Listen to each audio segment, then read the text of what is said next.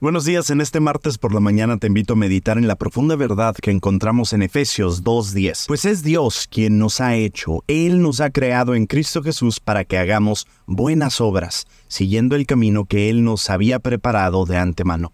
Este versículo nos recuerda que somos obra maestra de Dios, diseñados con amor y propósito por el Creador del universo. Dios nos formó con un propósito específico en mente. Fuimos diseñados para hacer buenas obras, aquellas que reflejan el amor, la gracia y la bondad de nuestro Salvador. Antes de que naciéramos, Dios ya había planeado las obras que realizaríamos en su nombre.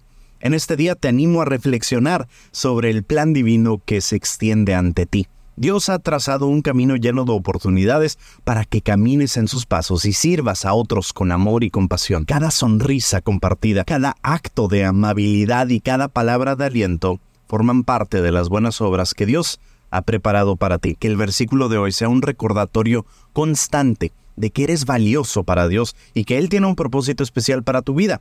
Dedica este día para buscar maneras para cumplir las obras que Dios ha planeado para ti sabiendo que a través de tu obediencia su gloria será manifestada en el mundo que te rodea.